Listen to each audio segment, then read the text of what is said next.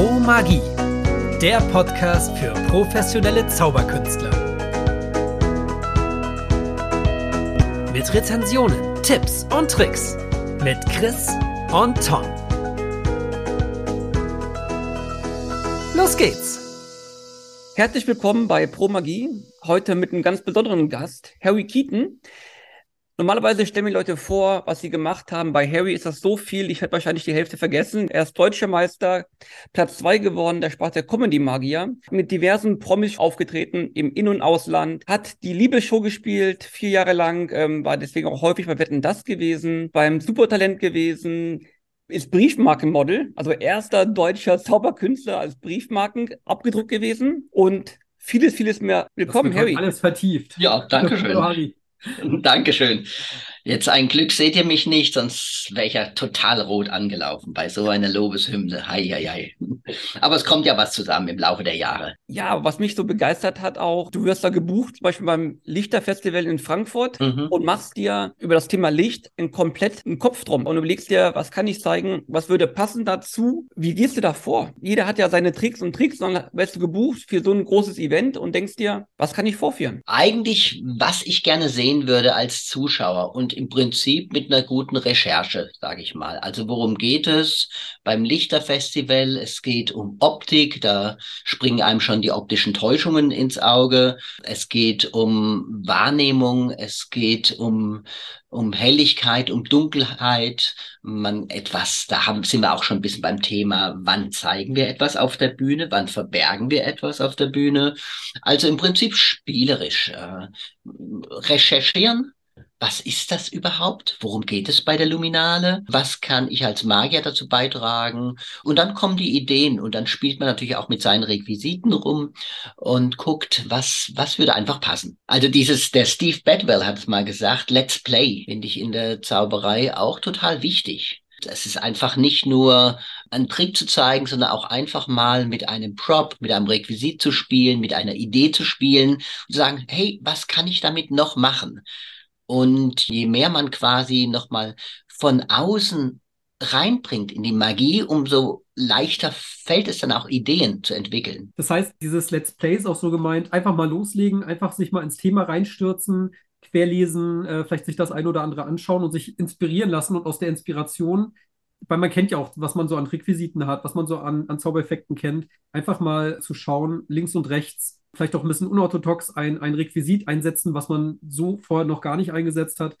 Das ist mit diesem Let's Play gemeint? Ja, ganz genau, ganz genau. Und gar nicht so sehr auf die Kopfgeburten achten, sondern wirklich mit dem Material selbst zu arbeiten. Also das Material spricht ja auch dann zu einem. Mhm. Es kommen ja auch Ideen, wenn man eine Requisite in der Hand hält, ein Klemmbrett, eine Glühbirne, wo werden Glühbirnen eingesetzt? Wir haben dann bei der Luminale so das Ende der Glühbirne zelebriert. Das war ja dann die herkömmliche Glühbirne, die aus dem Markt verschwunden ist und haben das dann mit einer Einschlaflampe und dieses Gefühl des Wehmuts ist auch immer emotionale Geschichten dabei, was auch immer schön ist für die Zauberei, wenn man sozusagen wie so eine Patina, also ein Gefühl auf eine Nummer legt. Was will ich denn für ein Gefühl erreichen? Will ich, dass die Leute sich auf die Schenkel hauen vor Lachen?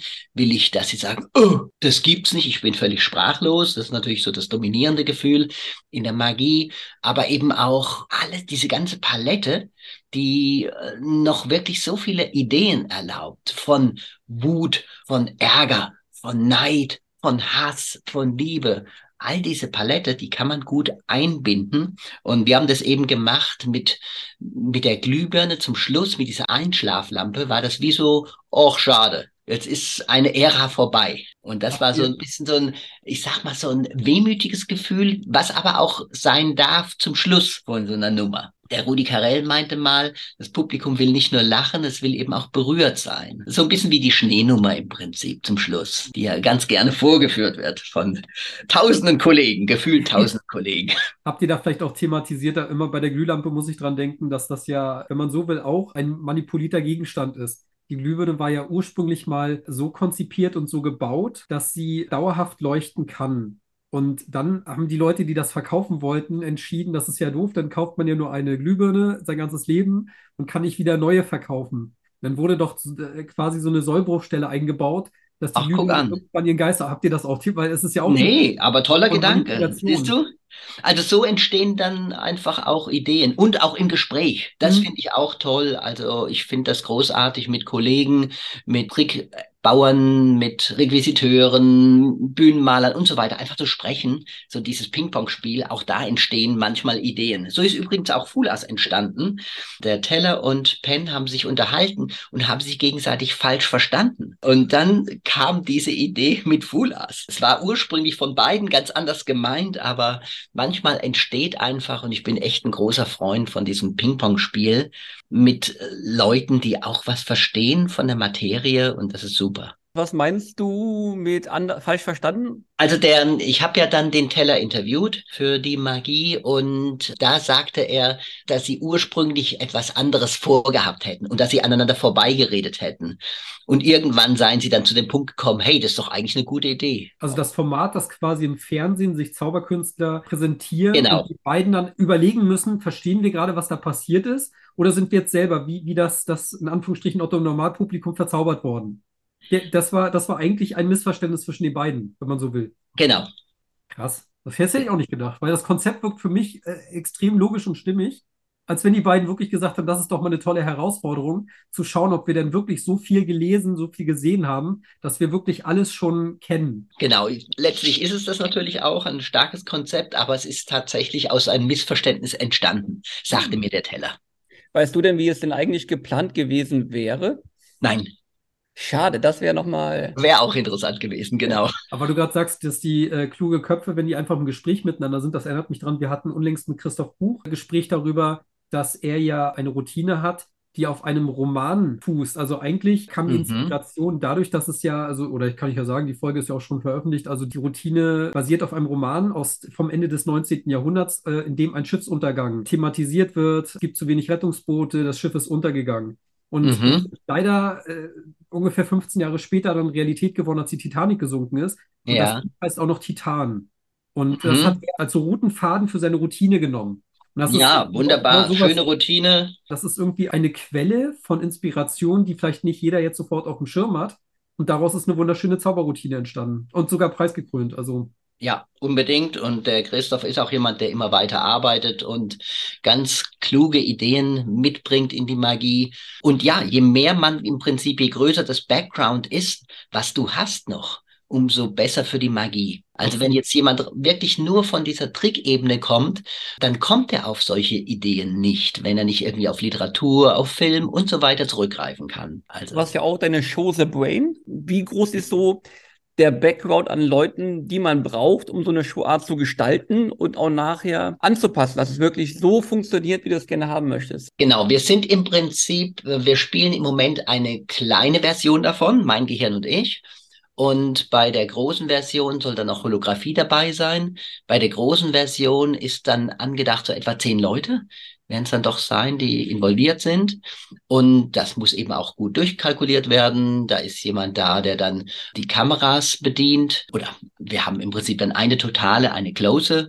Also Bildregie muss jemand bedienen, äh, Licht, Ton. Also n- final zehn Leute. Im Moment sind wir so drei bis vier Leute. also für alle, die uns jetzt gerade zuhören, das ist eine Show von Harry, bei der er quasi Mentalmagie und die Faszination, also die, sagen wir jetzt mal so die biologische Komponente des Gehirns, als zu einer faszinierenden Show verwebt, wenn, wenn man so will. Ihr findet in den Shownotes definitiv auch einen Link, dass ihr euch das selber dann auch mal anschauen könnt in der Vorschau. Was so faszinierend ist, ist erstens das Thema, macht ja alles in unserem Leben möglich. Also unser Gehirn ist ja so diese zentrale Einheit, die äh, nicht nur, dass wir zaubern können oder dass wir Handwerke erlernen können, sondern auch die dafür sorgt, dass wir fasziniert werden können. Und das ist irgendwie ganz schön, dass es da eine Show gibt, genau zu diesem Thema, in dem du aber nicht nur Magie einfließen lässt, sondern eben auch Hirnakrobatik und so mentale Leistungen, die, die grundsätzlich möglich sind. Ja, also irgendwann habe ich dann auch mal sozusagen auf mein Leben geguckt. Ich habe ganz verschiedene Sachen gemacht in der Zauberei, die Luminale, auch mal Abra Macabra, ein Gruselfestival,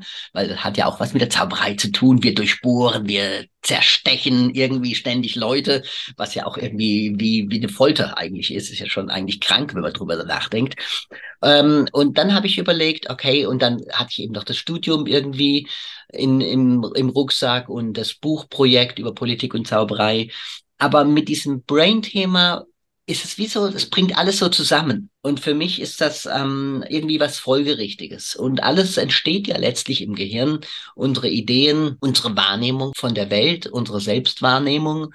Insofern finde ich das so faszinierend, was oben im Kopf passiert. Wir haben das ja auch gesehen bei der Pandemie, wie dann auf einmal Menschen wirklich auseinanderdriften und was da für Verschwörungstheorien entstehen. Also krass wirklich verrückt. Ähm, ich habe das auch im eigenen Freundeskreis erlebt und es passiert alles im Kopf. Deswegen finde ich das so unglaublich faszinierend und, und es gibt natürlich auch als Zauberer hast du trotzdem alle Möglichkeiten der Welt. Hey, du kannst alle, alle Routinen, die mit Traum zu tun haben, ähm, alles. Du kannst immer einen Bezug machen. Das heißt, ich habe immer noch diese spielerische Freiheit, alles zu tun. Und ich wollte eben auch mal Sachen zeigen. Ich mache zum Beispiel von Friedhelm Kendler das Buchstabenverschwinden, Breme Bekannte. Solche Sachen wollte ich auch gerne zeigen. Riesengedächtnis ist ja nicht wirklich Magie. Eigentlich auch, wenn es immer von der mentalen Magie sozusagen für sich in Anspruch genommen wird. Es, ist einem, das wirkt magisch. Es wirkt magisch, genau. Genau. Aber magisch wirkt im Prinzip auch ein Insekt oder eine Blume. Und es ist noch kein Teil der Zauberkunst. Also deswegen, ich bin ganz glücklich mit dem Konzept, weil es irgendwie für mich jetzt schlüssig ist und jetzt macht alles irgendwie Sinn. Es fließt alles sozusagen in diese Show rein. Tom und ich sind ja noch Hypnotiseure. Dazu kommt auch noch bald eine Folge. Das können wir schon mal anteasern. Die ist schon abgedreht, aber noch nicht veröffentlicht. Und auch Thema Gehören. Wie sehr wir uns durch Hypnose auch beeinflussen lassen können. Hast du schon mal Hypnose selber gemacht oder erlebt? Nein, nein, erleb ja als Zuschauer von äh, diversen Kollegen, äh, finde ich prima, ist auch ein schönes Thema, äh, wird gut gehypt im Moment, ist spannend, absolut, aber ich habe mich nie damit richtig beschäftigt. Also das wäre zum Beispiel kein Thema auch bei The Brain, weil, weil das ja auch so dieses Bewusstsein, Unterbewusstsein, das spielt zumindest. Doch, unbedingt ist es ein Thema. Ja, also, also Unterbewusstsein und Bewusstsein ist halt ein Thema, aber nicht Hypnose jetzt selber. Genau, genau. Mhm. Also Hypnose könnte auch ein Thema sein, aber ich bin damit gut gefahren, auf mein Bauchgefühl zu hören. Irgendwann habe ich ähm, Ideen und wenn eine Idee mehrmals kommt, dann gehe ich danach. Die Gruppe Silbermond hat mal gesagt, ich muss nicht jeder Idee folgen, die mir durchs Gehirn trapst. Auch das ist wahr. Ich meine, man hat so viele Ideen, aber bis sie ausgeführt sind, dauert halt doch ewig und es kostet richtig viel Zeit, richtig viel Arbeit, aber ist auch toll. Es macht einen Riesenspaß. Aber man kann eben nicht jeder Idee nachgehen. Aber ich handhabe es dann so, wenn eine Idee mehrmals kommt, dann hat sie was mit mir zu tun. Und wenn jetzt irgendwie, vielleicht durch diesen Podcast, wenn ich jetzt sage, Hypnose, Hypnose, in ein, zwei Jahren sage ich immer noch, oh, Hypnose wäre doch toll als Thema. Vielleicht nehme ich das dann auf. Aber natürlich versuche ich dann auch andere Wege zu gehen und äh, nicht nur das zu machen, weil es gerade im Moment ankommt. Mhm. Weil letztlich, wir müssen uns als Künstler selber treu sein, wir müssen authentisch sein, wir können das spielen, was wir sind. Ähm, ein Regisseur sagte mal zu mir, wir machen uns nackt auf der Bühne. Und so ist es auch, das Publikum will uns erleben. Und das, das macht den Zauber aus, eine Person zu sehen, diese Leidenschaft zu sehen. Das heißt, wenn du dir jetzt eine Show The Brain anschaust, mhm. äh, was würdest du denn sagen, ist so der Augenblick, auf den du dich bei jeder Show am meisten freust? Was ist so der Augenblick, bei dem du so sagst, das ist so die Essenz dieser Show und den genießt du selber auch als Künstler auf der Bühne? Also tatsächlich gibt es nicht den einen Trick, aber es gibt eine Sache, an der ich intensiv arbeite seit mehreren Jahren, dass die Zuschauer ein Datum nennen. Ich rechne den Wochentag aus, soweit so bekannt, und sage aber dann noch, was an diesem Tag passiert ist. Hm. Eigentlich liebe ich tatsächlich die Nummern, wo ich mich wirklich intensiv mit beschäftige. Ich mache auch eine Geschichte mit EEG-Helmen. Ihr hattet auch das Thema Knochenmikro ja schon äh, in einem Podcast drin. Das ist daraus entstanden. Mhm. Diese, diese Idee liegt dem zugrunde, aber eben mit Hans Berger. Denn der hatte im Prinzip eine Idee. Der Hans Berger ist der Erfinder vom EEG, der Elektroenzephalographie, also wo wir heute die Hirnströme messen. Und der hatte im Prinzip so ein ein Erweckungserlebnis gehabt, dass nämlich seine Schwester gespürt hat, als er irgendwann einen Unfall hatte. Und die waren kilometerweit entfernt. Total irre. Und dann hat er gesagt, das gibt's doch nicht. Wie hat meine Schwester das gemerkt? Also fast schon telepathisches Ding. Und dann hat er angefangen, sich damit zu beschäftigen, wie geht es, wie können Gehirne kommunizieren. Und daraus ist unser EEG entstanden. Das ist auch so eine Geschichte, die ich dann erzähle in der Show. Eine andere ist eben Phineas Gage, wo äh, Newsflash à la Axel Hecklau. Wunderbare Geschichte, wo ich historische Zeitung habe nachdrucken lassen, die dann zerstört wird, angepasst auf die Zeit, auf die, auf Phineas Gage eben. Dadurch passt das für mich eben zusammen mit der Geschichte. Also die Themen und natürlich auch Fühlbox auch ein Thema. Die Sachen, wo ich mich lange mit beschäftige, die wachsen einem dann wirklich schon ans Herz, sag ich mal. Und die sind mir auch wichtig. Das finde ich so schön. Ist unser roter Faden eigentlich in jedem Podcast. Die meisten Leute kaufen sich einen Effekt und führen den genauso vor. Und das machst du ja genau nicht. Du hast so eine Rising Card Variante, wo halt kein, du keine Karte malst. Ich glaube, du lässt die Zuschauer, was sind das, Labels oder große Karten ziehen? Mhm. Wo ja, ne, wie Mozart Dinge draufstehen. Du malst natürlich das, das falsche Ding auf und nachher kommt dann, kann man sagen, wer, also Person X kommt, dann wird dann rausgezogen, erscheint magisch. Du hast dir Dinge nachgebaut, Gedanken drum gemacht, damit sie einfach für deine Show passen. Und das ist doch wunderbar, auch mit der Zeitung. Ich habe das gesehen, du ziehst die Handschuhe an, holst die alte Zeitung vorsichtig raus, gehst echt behutsam damit um und hast die Effekte so angepasst, dass sie zu dir, zum Dr. Harry Keaton passen und nicht zu Hans Wurst, der den Effekt anders vorführt oder genauso vorführt ja, das ist das, das Einzige, was wir im Prinzip geben können als Künstler. Das alles, was wir ja haben, sind nur Instrumente sozusagen, um eine Persönlichkeit zu zeigen. Ob jetzt jemand Pinsel und Farbe nimmt, ob jemand Wörter nimmt und Bücher schreibt, ob jemand Pantomime, Schauspieler. Wir zeigen uns irgendwie als, als Person. Gut, Schauspiel ist nochmal was anderes, weil da man in verschiedene Rollen schlüpft. Aber darum geht es eigentlich. Also mich würde es nicht befriedigen, eben jetzt auch, weil alle einen Tisch schweben lassen und weil es gut ankommt, den Tisch schweben zu lassen. Oder es müsste irgendwie was sein, ich müsste mir ein paar Fragen stellen. Also warum lasse ich den Tisch schweben? Warum sieht der Tisch so aus? Was bedeutet dieser Effekt für mich? Würde ich wirklich einen Tisch schweben lassen? Und ich finde diese Nummer großartig. Keine Frage. Auch das Requisit von dem Losander ist es einfach toll. Ich muss nur für mich entscheiden, macht es Sinn für mich? Also ich bin auch ganz ehrlich in dem Zusammenhang, wenn du jetzt von fliegenden Tischen sprichst, denke ich auch nur an Lausanne tatsächlich. Der Effekt hatte für mich ehrlich gesagt immer so wenig Sinn ergeben. Du hast jemanden auf der Bühne, ohne jetzt Lausanne zu nahe zu treten, das, der, der Effekt ist mega. Du hast jemanden auf der Bühne, der darf auch mit das Tischtuch halten, das schwebt und alles, der kann sogar das Tischtuch gucken und so weiter. Und in dem Moment, als er den Mirage Table auf den Markt gebracht hat, da habe ich in dem Moment so gedacht, jetzt ist das ein Effekt, der für mich sowas von Sinn ergibt. Dieser Tisch schwebt, du hast das Tuch drüber, ziehst das Tuch weg, der ganze Tisch ist weg. Das ist für mich, mhm. in dem Moment war es was eine Routine, weil er eine neue Idee mit reingebracht hat. Und die auch, also nicht nur die Idee war da, sondern auch die Umsetzung. Der John Carney sagt ja mal, Magic is Problem Solving. Also wenn ein irgendetwas stört und sagt, nee, irgendwie da passt was nicht, das muss sich ändern. Wenn es gut ist, also man muss jetzt nicht unbedingt auf Gedeih und Gederb sagen, ich muss kreativ, ich muss originell sein, ich mache es anders. Das glaube ich nicht. Das ist dann ähm, so ein bisschen gewollt oder so Kopfgeburten. Auch, auch diese Fehler haben wir ja alle schon gemacht, wo wir sagen, ach, das fände ich doch toll und das muss doch irgendwie gehen und, und hinterher hat es doch nicht funktioniert. Aber es ist einfach, ähm, da ist ein Problem das muss gelöst werden und damit es irgendwie ein stimmiges Bild gibt. Zum Thema gestört, es muss gelöst werden. Thema Fühlbox, was hat dich gestört und wie kamst du darauf, dir deine eigene Idee zu machen, damit es so funktioniert, wie es jetzt funktioniert? Der Christian ist super. Der denkt, bevor es jetzt ausufert, müssen wir mal zum Thema kommen. Du hast völlig recht. Also zunächst mal hat es mich, hat's mich erstmal äh, fasziniert, die Grundidee die Grundidee ist von Boretti. Ich habe das gesehen vor x Jahren, ich glaube 20 Jahren oder 25 Jahren, habe ich das gelesen und fand, wow, was für ein toller Gedanke. Hat mich immer irgendwie im Hinterkopf begleitet und tatsächlich irgendwann bin ich angegangen und habe den Boretti angerufen, habe gesagt, wie sieht es aus? Kann ich diese Idee ähm, aufgreifen? Er sagt, ja, kein Problem, kann ich machen. Da hat er seine Box gar nicht mehr verkauft in dem, zu dem Zeitpunkt. Das war 2008. Was mich etwas gestört hatte bei seiner Box, war, dass man eben den Schieber nicht rausnehmen konnte. Das fand ich immer, es hat immer so ein gewissen, also ich als Zuschauer hätte gedacht, ja, was ist denn da? Was da? Da ist doch irgendwas versteckt.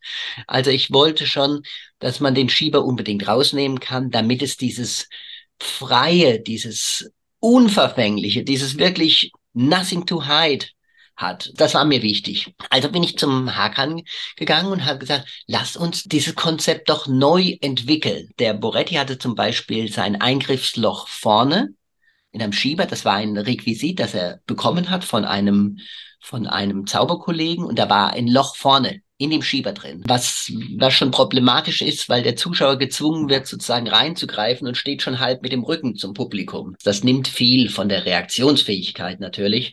Also habe ich gesagt, lass uns den, das Loch vielleicht seitlich machen oder oben machen. Und so haben wir im Prinzip ja Tage und äh, Nächte auch äh, experimentiert mit verschiedenen Gegenständen. Wir sind durch die Kaufhäuser gezogen, haben überlegt, welche Gegenstände nehmen wir denn. Also dieser Schieber vor allen Dingen, der sollte rauszunehmen sein. Die Grundidee fantastisch, ganz großartig, auch die Illusion, wo, wo es ein Schwamm in einen Stein verwandelt. Fand ich prima, diesen Effekt. Also Hut ab und natürlich auch Hut ab vor dem Hakan, der da auch Feuer gefangen hat und, und wir haben da im Prinzip uns die Nächte um die Ohren gehauen. Nicht schlecht. Was sind die Unterschiede jetzt? Also einmal kann ich den Schieber ja rausholen. Gibt es noch mehr Unterschiede? Ja, es gibt eine ganze Menge Unterschiede. Also zum, das Eingriffsloch ist oben. Den Schieber kannst du rausnehmen und du, das Design ist natürlich ganz schlicht und einfach. Es sieht nicht aus nach einer Zauberkiste. Das war dem Hakan auch zu Recht ganz wichtig. Er hat gesagt, das soll aussehen wie nichts. Und wir haben dann hin und her experimentiert und es muss ja auch äh, überlegt werden, wer, wer zahlt diese Experimente und so weiter. Und das, das war eben dann ich natürlich, weil es kann ja nicht der Hakan alles alleine schultern. Und dann haben wir Versionen gehabt in Packpapier, ähm, dann äh, unterschiedliche Farben äh, und schließlich ist dann diese weiße Version geworden, was wirklich sehr unschuldig und sehr aktuell wirkt. Fast wie so ein Apple-Gerät. Ja, das stimmt. Ja. Also auch ohne zu sehr auf die Methode äh, zu gehen. Also es ist ja auch eine völlig andere Funktionsweise. Es ist ja nicht mehr das ursprüngliche Konzept. Es ist derselbe Effekt für den Zuschauer. Genau, also, genau. Das funktioniert völlig anders und deswegen hat man bei der Vorführung auch mehr Freiheiten. Ja. Was, was für alle Zuhörer, was noch kommen wird, ist definitiv über diesen Effekt eine einzelne Podcast-Folge wo wir die drei Produkte dazu vorstellen werden. Also da werden wir über die Gefühlsbox, die Fühlbox und auch die Wundertüten sprechen, die alle ihre gewisse Daseinsberechtigung haben und wir gehen so ein bisschen auf Unterschiede, Einsatzmöglichkeiten ein. Da wird demnächst nochmal eine Folge kommen. Ich glaube, das war äh, so ein Satz, der auch von Penn fiel, dass er dergleichen Effekt noch nie gesehen hat. Und das ist natürlich genau das, was, was genau in so einer Sendung, wo es darum geht, kann man sie damit selber faszinieren, jemand, der schon so lange auf der Bühne steht. Und ja, man kann. Wenn es neue Konzepte gibt, wenn es mhm. Ideen gibt. Und äh, da war ja schon auch im Vortrag, ging es ja ins Thema Gehirn rein und die Beeinflussung subtil. Und so. also das war so viel Neues auch dran und so viel Innovatives, was in der Zauberkunst, also in jeder, jeder Fuhrlersfolge gibt es irgendwie Kartentricks. Und dann kommst du mit einer Fühlbox raus und das ist so fürs Publikum so, okay, das ist mal was ganz anderes. Aber auch für uns Magier, ne? Wir waren noch alle gefühlt. Okay, er macht die Gefühlsbox von Boretti, dachte ich mir, neu gestaltet. Okay, die hat zwei Gegenstände gespürt. Und da lag ein dritter noch ein ganz anderer da. Ja, und, auch Kaktus, das mit der, mit der Klappe. Hm, das, der Kaktus, das, wie kommt der da hin? Ja, krass. Also ja. waren viele, viele gefühlt, glaube ich. Ja, das Konzept war einfach stark an sich. Und es sollte eigentlich ja vom Markt verschwinden. Es gab es nicht mehr 2008. Es gab ja dann auch ein bisschen Querelen, wer hat es nun erfunden und so weiter. Deswegen habe ich auch bei Penn und Teller noch gesagt, es waren drei Leute, die einfach involviert waren. Der Boretti, der Hakan und ich.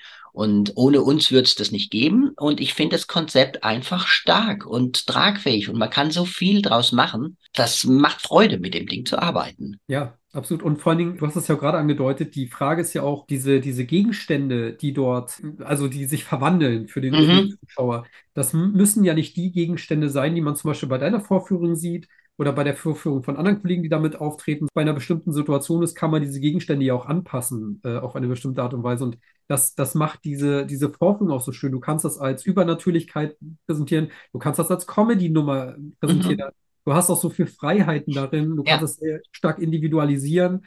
Und du hast auch dadurch, dass das eigentlich narrensicher vorgeführt werden kann, von der Art und Weise, wie du durch die Routine gehst, hast du auch ganz viel Freiheiten im Vortrag. Und das mhm. ist immer schön für jemanden, der auf der Bühne aus dem Bereich, aus dem sogenannten Bereich Sprechzauberei kommt, dass du einfach selber so ein bisschen Master of the Ceremony durchgehen kannst. Mhm, total. Also diese Füllbox hat wirklich enorm viele Möglichkeiten. Vielleicht zu den Gegenständen noch. Ich finde das total wichtig, weil wir mit jedem Gegenstand auch Bilder auslösen in den Köpfen von den Zuschauern. Es gibt, ich bin ja Germanist von Haus aus, in der Sprachwissenschaft gibt es die Konnotationen. Das heißt so, jeder Gegenstand ist sozusagen umgeben von einer Wolke von weiteren Bedeutungen. Einfaches Beispiel, Banane ist eben nicht nur das Ding zum Essen, zum Schälen, sondern du denkst auch an Bananenrepublik, du denkst vielleicht an Slapsticks, wo jemand ausrutscht auf einer Bananenschale und so. Und deswegen finde ich A, die Wahl der Gegenstände total wichtig, dass es etwas macht mit den Zuschauern. Das ist der Grund, warum ich zum Beispiel nicht mit Stacheldraht arbeite, weil es eben doch auch natürlich naja, Grenzen, Mauern, Verletzung und so weiter konnotiert. Ähm, ich finde es wichtig auch, dass die Gegenstände einen inneren Zusammenhang haben. Das heißt, dass sie irgendwas miteinander zu tun haben. Wenn sich ein Stein in Schwamm verwandelt, so ein Schwamm ich sag mal, so ein Naturschwamm sieht schon ein bisschen aus wie ein Stein. Man hat vielleicht mal das Märchen gehört von dem Riesen, der einen Stein zusammendrückt, scheinbar. In Wirklichkeit ist es dann ein Schwamm, das tapfere Schneiderlein. Oder was der Darren Braun gemacht hat mit der, mit dem Handschuh zur Spinne, zur Vogelspinne. Auch toll, weil so ein Handschuh sieht eben so ein bisschen aus wie eine Spinne. Also mir ist es wichtig, dass diese Gegenstände, der erste und der zweite Gegenstand, irgendeinen inneren Zusammenhang haben. Man kann das natürlich auch konstruieren mit einer Geschichte, auch das geht. Der Borodin, dieser wunderbare Geschichtenerzähler, der hatte gemeint, es wäre eine schöne Idee, auch ein Handy in eine Rose zu verwandeln. Auch das könnte man. Man könnte also eine Art Geschichte erzählen, vielleicht eine Liebesgeschichte, die da entsteht. Und das finde ich wichtig bei diesen Gegenständen. Und da haben wir unheimlich viel, äh, wir sind die ganzen Kaufhäuser abgeklappert, der Hakan und ich, und haben überlegt, was könnte man da machen. Und das finde ich wichtig. Die Fühlbox ist technisch einfach vorzuführen. Also, äh, ja, Piece of Cake. Das ist wirklich nicht, nicht schwierig.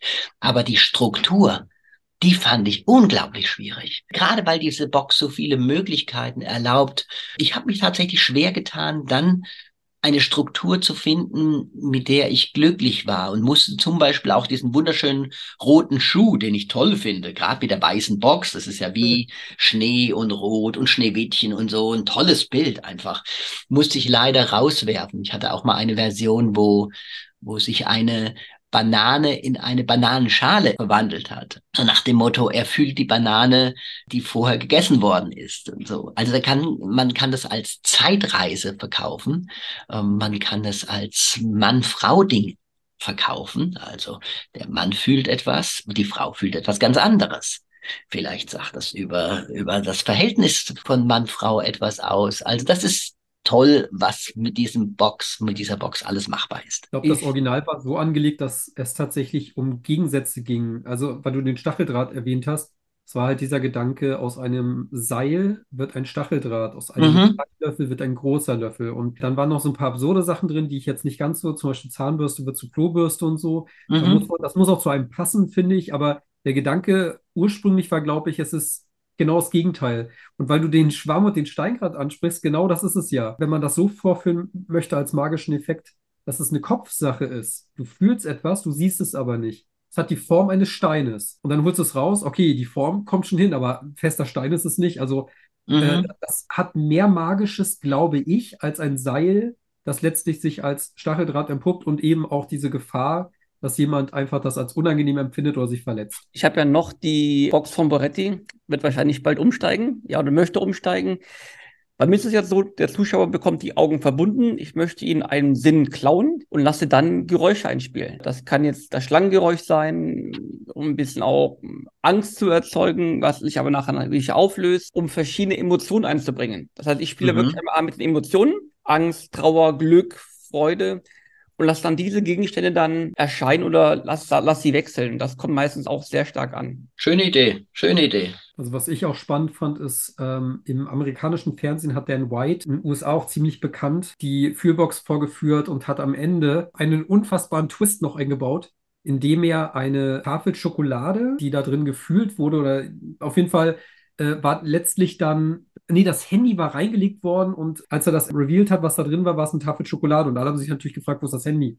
Und dann hat Mhm. er das Handy nochmal in einem extra Behälter gehabt, in einem Garn eingelegt. Ja, ja, hatte ich gesehen, schön. Habe ich Schöne auch Geschichte. gedacht, oh, ey, die Fühlbox ist ja schon an sich so stark, wenn du dich darauf konzentrierst, was du eine Präsentation hast. Also auch hier, leicht eine Vorführung bedeutet für mich nicht, dass ich sagen würde, jeder Anfänger sollte das, das nehmen, sondern wirklich jemand, der erfahren ist, der eine Bühnensituation kontrollieren kann, der Zuschauer unterhalten kann, für den ist das, ist das was? Vor allen Dingen hast du auch natürlich die Gefahr, es ist ja eine Wiederholung. Jemand greift rein, es ist was anderes, greift rein, es ist was anderes. So ein bisschen wie, wie bei der ehrgeizigen Karte vielleicht, wo du einfach immer was Neues sozusagen beifügst oder Varianten dann beifügen musst, dass es einfach nicht langweilig wird. Ja. Und deswegen ist das eine großartige Idee von dem Dan White. Ich hätte noch eine Fulas-Frage. Wir hatten ja schon Christoph Kuch da gehabt vor Ja. ein paar Folgen. Er war nicht vor Ort gewesen. Du hast noch das Glück gehabt, dass du vor Ort sein durftest. Könntest du mal gerne sagen, wie das so abläuft? Wirst du abgeholt, eingesperrt irgendwo, dass du keinen Kontakt zu den anderen hast oder wie läuft das ab? Also abgeholt wurde ich leider nicht. Das wäre wär angemessen gewesen, natürlich mit dem Limousinenservice und nein, Spaß. ähm, Ein Schild am Flughafen, ne? also genau, genau. Tatsächlich werden wir aber insofern eingesperrt, also wir werden isoliert von den anderen. Also was aber auch Sinn macht, weil äh, die Wettbewerber sollen sich nicht gegenseitig unterhalten. Hast du jetzt gefühlt, hast du nicht gefühlt? Das könnte einen ja schon beeinflussen irgendwie. Oder was kommt jetzt an, was kommt nicht an? Das heißt, das vermeiden sie. Wir waren dann unten in, tja, eine Art Requisitenlager untergebracht und dann wartest du eben, wie es beim Fernsehen ist.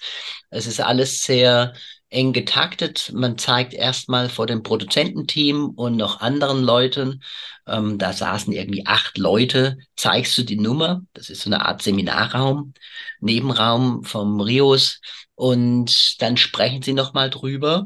Dann fällt ihnen noch ein, ja, du könntest noch das sagen und das sagen, einen Tag vor der Vorführung, weißt du, wenn du alles so schön gelernt hast und so. Und dann sagen sie, ach, das wäre doch viel besser so und so. Und dann, äh, dann kommt ja noch der, der Punkt dazu, dass du oft nicht alle Requisiten mitnehmen darfst. Einfach auch aus Transportkosten, völlig verständlich. Es ist eben auch ein kommerzielles Unternehmen. Heißt aber auch, dass du zum Beispiel in meinem Fall ähm, konnte ich eben nicht meine gewohnten Tische verwenden. Oder auch der Ablauf ist eben anders. Normalerweise führe ich die Fühlbox mit zwei Frauen vor. Und da war natürlich Alison Hennigan gefragt als, als äh, Showstar und es sollte nur mit ihr passieren. Und das heißt, die ganzen Abläufe müssen eben neu überdacht werden, neu gespielt werden, neu eintrainiert werden. Das macht es natürlich noch spannender, sag ich mal. Aus fernsehtechnischer Sicht ähm, haben die wirklich das ganz großartig gemacht und mit viel Wertschätzung. Es ist eben diese typische Fernsehsituation, nicht? Du hast wenig Zeit, du kannst kaum im Prinzip proben auf der Bühne und sollst trotzdem gut funktionieren. Also es ist wirklich ein ein enormer Stress, wie, wie, wie oft Fernsehen. Du musst einfach liefern in drei, vier Minuten. War das bei dir bei der Jury auch noch Johnny Thompson oder war das schon Michael Clay? Leider nicht. Der, der ist gerade in dem Februar vorher gestorben. So. Ich habe Hm, seine wunderbaren Bücher hier. Ein ganz großartiger Zauberer. ja. Der Teller hat ja dann auch so eine Hommage gespielt, sozusagen, indem er die Nummer nachgespielt hat. Wirklich so als Art Coverband, aber nicht um zu imitieren, sondern als Hommage wirklich. Ein unglaublich vielseitiger, hilfsbereiter Charakter in der Zauberei, der natürlich auch Penn Teller unglaublich viel geholfen hat, was Staging betrifft, was Licht betrifft, weil er sich einfach super auskannte mit Theater. Der Mann war sowohl Close-up-mäßig stark, bühnenmäßig stark, ganz großartig. Und war wirklich jammerschade, aber er ist gerade in diesem Februar, ich glaube 2019 war es, ist er da verstorben. Hatten Penn und Teller nachher noch Interesse an deiner Fühlbox? Wollten sie die ähm, gerne untersuchen, gerne sehen, weil du hast ja gefühlt, weil sie nicht genau dahinter kamen, wie du es gemacht hast. Nee, das nicht. Ich denke, dafür sind sie Profis genug. Also wenn sie das wissen wollen, hätte ich ihnen das gerne gezeigt. Man legt ja die Trickmechaniken offen, dem Michael Close, damit er dann beurteilen kann, liegen sie richtig in ihren Vermutungen, Penn und Teller. Aber nein, das wäre auch irgendwie arm gewesen. Ich meine, sie sind ja, sie sind schon die Stars dieser Show. Dann werden sie da nicht hingehen und sagen, ach, lass doch mal die Fühlbox sehen, wie geht denn das jetzt und so. Das haben sie nicht gemacht. Nee, nee. Und da du ja erfolgreich warst, das wird ja dann kolportiert, dass man in Las Vegas, also jedenfalls war es am Anfang so, ich weiß nicht, ob das noch so geblieben ist, dass du in Las Vegas dann irgendwie die Möglichkeit hast, entweder ein Eck zu spielen oder eine Eröffnungsroutine oder irgendwas war Genau. da. Hattest du auch diese Möglichkeit, dort dann einmal in Las Vegas aufzutreten? Genau, das habe ich auch gemacht und äh, war dann im Prinzip de, der Abschlussakt. Ich habe was anderes gemacht, nicht die Fühlbox, sondern eine eigene Anagrammversion, was ihr sicher auch kennt von Christoph Bohrer, diese wunderbare Geschichte, die ich aber ein bisschen anders inszeniere noch. Und die habe ich da gemacht, weil einfach nochmal das Thema war mit Logistik, mit Transport. Die Kosten sind halt einfach enorm diese Requisiten von hier nach Las Vegas zu bringen. Jeder muss eben auch rechnen. Es ist eben Show Business, also Business ist eben auch dabei und beim Fernsehen sowieso. Und die müssen das eben durchkalkulieren. Und war sehr schön, war einfach, äh, und bei der Gelegenheit habe ich im Prinzip dann auch dieses Interview geführt mit dem Teller, was dann in der Magie erschienen ist einfach nochmal über Hintergründe von Fool Us, von den Akteuren und so weiter. Eine letzte Frage hätte ich noch. Wie sehr unterscheidet sich hm, deine Bühnenperson von dir selber? Ja, du nennst dich ja, ich, Doktor, Dr. Harry Keaton. Mhm. Wie ist die entstanden und wie viel private Person steckt da drin? Ist ja Doktor. Genau, also äh, tatsächlich bin, bin ich Doktor. Ich habe äh, in Germanistik promoviert. Also wenn ich hier mal hier ja, äh, den, den Titel raushängen lassen kann. Ich habe das lange Zeit nicht verwendet in der Zauberei, weil ich dachte, ach, die Zuschauer denken dann, oh, da kommt so ein langweiliger Akademiker und so weiter. Aber in der Brain Show, wie gesagt, kommt irgendwie alles zusammen und macht plötzlich alles für mich Sinn. Und deswegen haue ich da auch gnadenlos den Doktor raus, weil es immer noch so der, der Wise Guy ist in vielen Leutens äh, Ansicht was wir Zauberer ja auch sind. Wir sind ja oft so ein bisschen die Schamanen, die Leute, die irgendwie Geheimwissen haben und so. Also in der Brain Show macht dieser Titel Sinn, deswegen haue ich den da gnadenlos raus. Ist ja auch ein, so ein bisschen Alleinstellungsmerkmal. Ich bin nicht der Einzige natürlich, der tolle Kollegen, die da auch mal wissenschaftlich tätig waren. Aber egal, es hilft einfach, um die Show zu verkaufen. Sonst gibt es nicht viel Unterschiede. Es ist einfach eine gesteigerte Persönlichkeit, sage ich mal. Also ich bin natürlich auf der Bühne hoffentlich etwas schneller als im Privatleben. Ich bin hoffentlich lustiger als im Privatleben. Ich sehe hoffentlich besser aus im Privatleben. Mit der richtigen Beleuchtung kriegst du da doch einiges hin und der richtigen Kleidung. Aber es ist eben, es gibt Menschen, die spielen eine komplett andere Rolle äh, wie der Gaston und es funktioniert sehr gut. Und ich bin, ein Regisseur hat mal zu mir gesagt, you can act, but it's not great acting. Und, und da hat er recht. Also ich bin tatsächlich kein Schauspieler. Ich habe einen großen Respekt vor Schauspielerei, aber ich bin relativ nah an meiner Person und es funktioniert für mich. Aus irgendeinem Grund mögen die Leute meine Bühnenperson. Insofern ist es schon relativ nahe an mir, diese Person. Ich glaube, da muss man auch vorsichtig sein. Ich, ich denke das immer so, wenn du eine, eine Bühnenfigur spielst, musst du die ja von A bis Z durchziehen. Auch bei unge... Es gibt ja immer so Situationen, die sind vielleicht nicht geplant. Ja, ja, ich glaube auch. Es ist dieses Authentische, wenn es funktioniert, wie dem, bei dem Miles Pitwell oder Gaston und wahrscheinlich auch bei dir, wunderbar. Aber es darf eben nichts auswendig gelerntes sein. Es muss aus der Situation kommen, du musst reagieren in dieser Rolle. Hat alles seine Berechtigung. Hauptsache es ist stimmig, Hauptsache es ist ehrlich und authentisch. Absolut. Eins, eins fällt mir noch ein, du bist ja im Verein Freunde der Kreiszahl Pi und jetzt mhm. sind wir ganz knapp am Pi-Tag vorbeigeschraubt. Ja. Aber ich habe gesehen, du hast auch was dazu gepostet. Der Gedanke ist so ein bisschen, der mir gekommen ist. Ich persönlich kannte diesen Verein gar nicht. Es tut mir so leid, Asche auf mein Haupt. Aber ich finde das super spannend. Kommt das tatsächlich von deiner Affinität zum Thema, was, was das Gehirn kann und dass man irgendwie sagt, diese Zahl fasziniert ein? Oder wie, wie kam das denn zustande, wenn, wenn ich fragen darf? Ja, also ich zeige ähm, diese, das Pi-Buch. Mhm von dem, von wem kommt es nochmal? Ich glaube, Vincent Hedane. Ja. Genau. Ich versuche dann schon auch möglichst was zu verstehen von dem, was ich mache, weil ich glaube, dass das merkt das Publikum. Also ist ein, genauso wie man Rubik's Cube Routine, die man zeigt, natürlich sollte man eine Rubik's Cube auch lösen können und so. Ja, und ja. Äh, da versuche ich dann einfach ein bisschen mehr zu verstehen und ich fand den Verein ganz witzig. Die haben dann auch Nudeln geschickt mit Pi in Pi-Form und genau 314 Gramm natürlich, weil 3,14 und so weiter.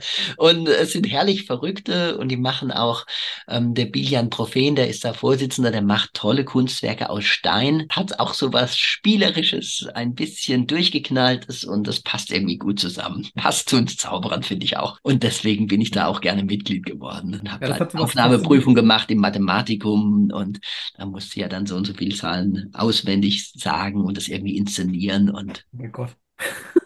War lustig und ist auch schön. Als Vincent sein, sein Pi-Buch raus, da habe ich auch erstmal mich mit dem Thema Pi beschäftigt und finde auch, das ist unfassbar faszinierend. Und der Vincent bringt jetzt auch irgendwie ein Update von dem Buch raus. Da bin ich auch gespannt, was da noch, was da noch. Ah, bin ich auch gespannt. Wusste ich gar nicht. Hat er gerade erst angekündigt, ich glaube, diese Woche. Äh, man muss nur euren Podcast hören, ich merke schon.